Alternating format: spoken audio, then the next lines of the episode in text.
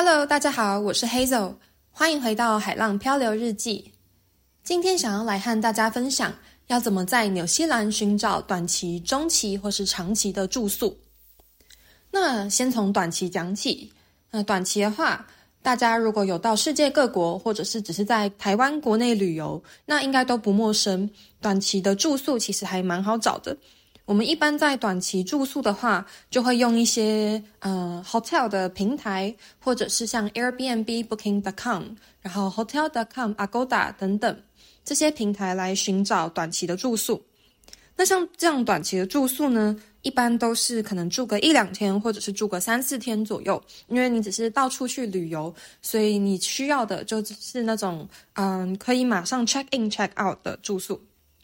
那以我自己为例的话，我如果在嗯出国旅游的时候，我自己最喜欢用的是 Booking.com，因为我觉得 Booking.com 的页面是非常清楚。那之前其实也会用 Agoda，只是后来有看到 Agoda 有传出一些负评，并且 Agoda 显示的价钱都是未税价。然后嗯，你点进去以后，有时候还会再加税，然后价钱就会变更贵。所以我自己还是比较喜欢用 Booking，我觉得它提供的资讯比较清楚明了，然后嗯，价钱也都会是含税的价钱，所以比较好去比价。不过最近嗯，Booking.com 其实也有传出一些负评，那就是因为是最近的事情。嗯，第一个是嗯，好像前阵子大概在八九月的时候嘛，蛮多 Booking.com 的业主。Hotel 业主他们都被骇客入侵，然后被传了诈骗的讯息，所以在顾客这方面就会看到是，嗯，Hotel 的官方的小盒子传了讯息给我们，然后要我们重新付钱。那蛮多顾客就受骗上当。那我自己当时也有出国旅游，然后我也有遇到这个诈骗的讯息这样子。那最近好像又传，应该是在前两周嘛，又传出，嗯，Booking.com 他们好像欠了业主还蛮多钱，就是。嗯、他们都会在收到钱以后，然后不一定会马上给 hotel 的业主，嗯，导致一些小型的，呃，房间比较少的 hotel 业主，他们因为没办法没办法马上拿到钱，然后就没有办法很顺畅的营运，并且 Booking. dot com 好像还欠了蛮多钱这样子。那详细的新闻和讯息，大家可以再去网络上查。总之，我是有看到这样的负评，然后提供给大家，所以我现在也开始斟酌会不会使用 Booking. dot com，或者是还要再换其他的平台。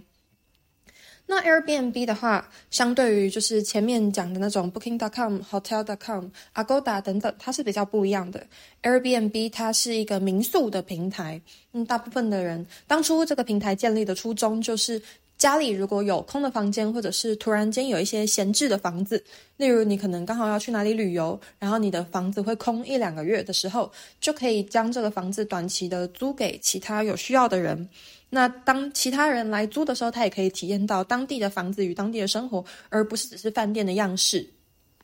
那这样同时你也可以赚回一些钱，就是双方共赢的状况。不过当然，就像 Uber 一样，因为 Uber 一开始也是共乘车嘛，那后来当然就是演变成越来越商业化。所以阿勾呃，所以那个 Airbnb 现在上面就是也有很多商业经营的民宿。不过当然没有关系，因为我觉得 Airbnb 上面你可以看到的房源，其实跟 Booking.com 是很不一样的。Booking.com 主要还是面向就是饭店，或者是真的非常商业经营化的，就是饭店式民宿等等，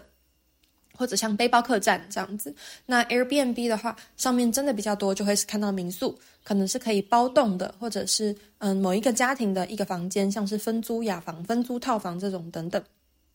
好，那讲完这种短期旅游的住宿以后呢，接下来我想要讲中期的住宿。那中期的住宿就是比可能像我这样打工度假，可能要来一周以上到三个月以内的，我是会这样子界定。因为在一周以上到三个月以内的话，通常你如果住在同一个地方，嗯，就是那个 host 他可能会给你一些优惠。例如我之前曾经去澎湖的卫生所实习，那时候我在。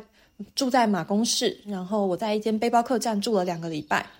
那我当时就询问背包客栈能不能给我一些优惠，他们后来也是给我，就是因为澎湖会有淡旺季之分，那旺季的价钱通常是贵的，那淡季的价钱会比较便宜。那后来那一间 host 他就是给我，嗯，淡季就是全年最低价的价钱乘以两周的时间，所以其实就算是蛮赚的，因为我是在澎湖花火节的期间过去，那甚至我还碰到了中秋连假，但是我确实可以用就是全年最低价的价格去算我的床位，所以很便宜。那我也有在恒春也住过两周，然后当时我也是用类似的方法，然后得到比较便宜的住宿价钱。那我来纽西兰打工度假以后呢，我在每个地方都有住到一周以上，所以嗯，这边的租金它就是以周来计算。那以周来计算的话，其实你除下来就会发现，每一个晚上的价钱就不是这么贵。而且，因为如果你住一周以上的话，其实你可以用到的是整间房子的公共设施，就包括。像嗯，我在第一间住宿有自己个人的卫浴，然后还可以用他们的厨房，然后洗衣机、烘衣机等等。那在第二间虽然是共用卫浴，不过它也是有提供厨房、客厅，然后还有洗衣机可以使用。那我现在住的这间奇异果园附近的住宿呢，我们就是九个人一起 share 一间整间屋子，所以就其实你整间屋子都可以使用，然后你也会住的比较像是自己的家，因为你就会把很多东西搬进来。那像这样子中期的住宿可以去哪里找呢？那除了刚刚讲到的像 Booking.com 或是 Airbnb 以外，像 Booking.com 通常就是嗯比较是短期的住宿。那如果你要长期的话，它其实是一天一天给你算价钱，然后你可能需要打电话自己去询问。那 Airbnb 的话，通常你如果选择比较长期的住宿，可能会因为清洁费减少，或者是一些手续费、服务费减少，然后你整体上的房价就会比较便宜。因为你不管住了多久，清洁费都是只收一笔。那时候他们清洁费定的很贵，是因为他们要打扫整间房子，所以如果你可以住到一两周以上的话，你清洁费只需要被收一次，相对就会便宜很多。那我之前也有看过在 Facebook 上的 po 文，就是有一个有一对。嗯，同志的情侣，然后他们一起在奥克兰的北岸有出租一间房间。那他们的房间是就是一整层楼都可以使用，然后他们也有放在 Airbnb 上面。不过他们就直接在文章里写到说，其实他们也蛮希望可以租给想要在这里长期停留两周以上的人。那如果是住两周以上的话，就可以直接私讯他们，然后他们就会直接给嗯两周以上的价钱，而不是 Airbnb 上面的价钱。那当时，因为我也对那间房源蛮有兴趣的，所以我也有去询问这对同志伴侣。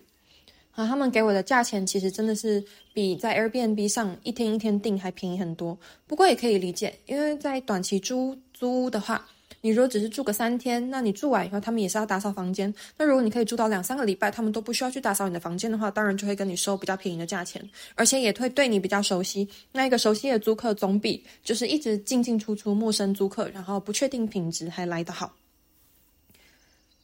那最后可以讲一下长期的租屋。那嗯，中长期的租屋其实寻找的平台是差不多的，但还是有一点点细微的差别。在长期的租屋呢，我们通常会在 Trade Me 或者是在 Seek 上面寻找。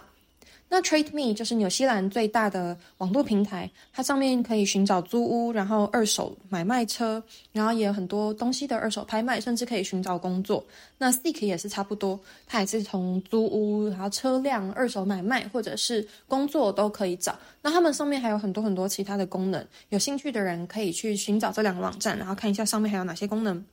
那在 Trade Me 和 Seek 上面，通常他们的租屋都是需要三个月以上。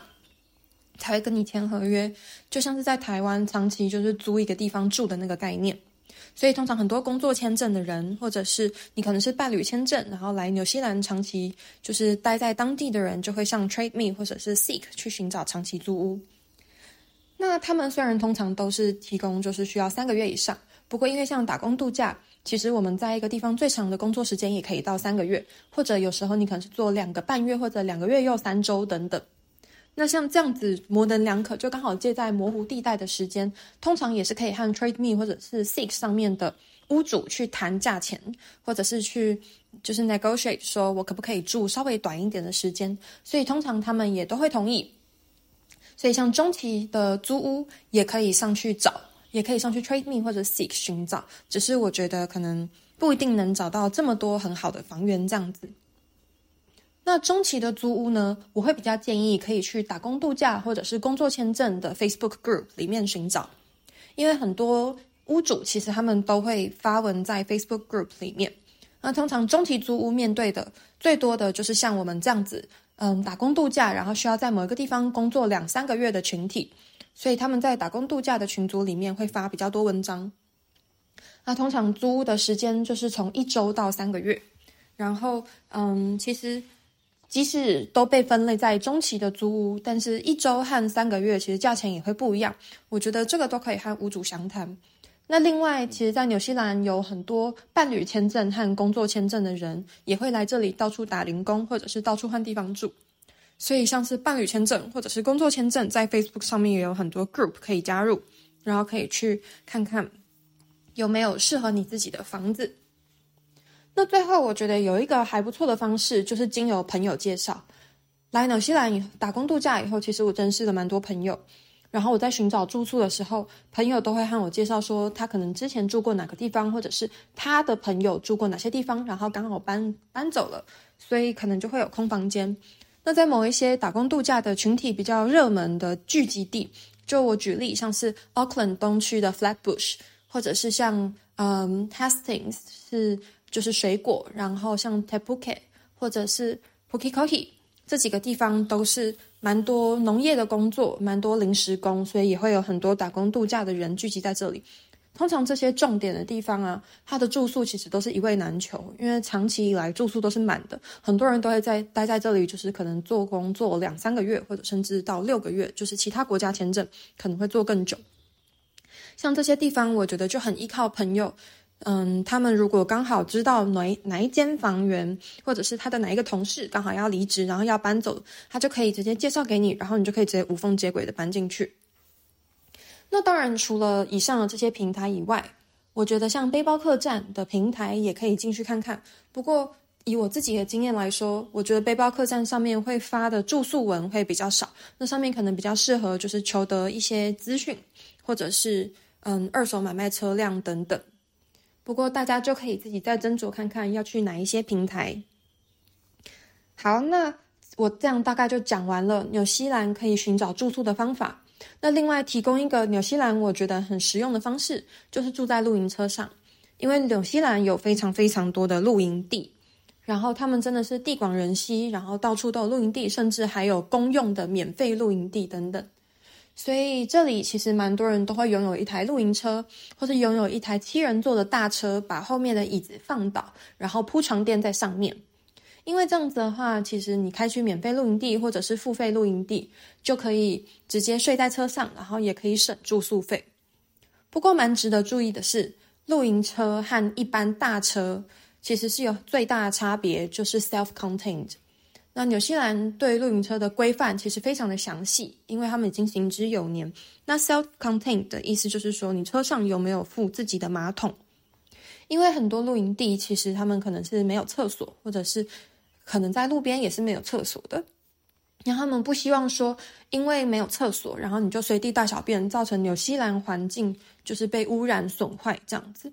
所以，蛮多免费的露营地，如果他没有附厕所的话，他就会要求只能是 self-contained 的车子才能去住这个露营地。你今天如果只是开一台大车，然后并没有 self-contained 的标志的话，你去住这里就是违法的。那只要被检举，你就会被罚一大笔钱。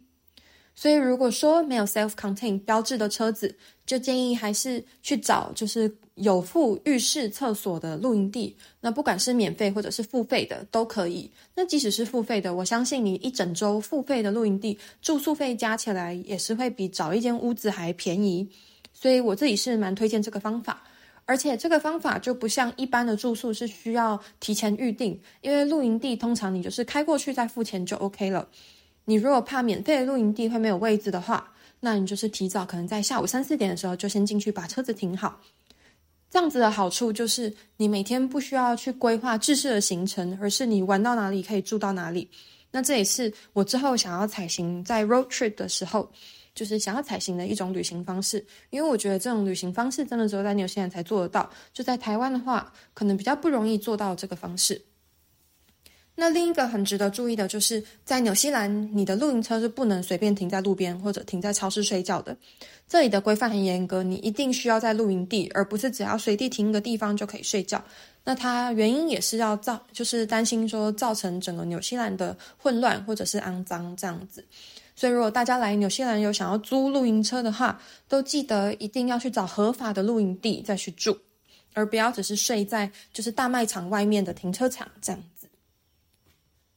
好，那今天的住宿就介绍到这里，那我们下一集再见，拜拜。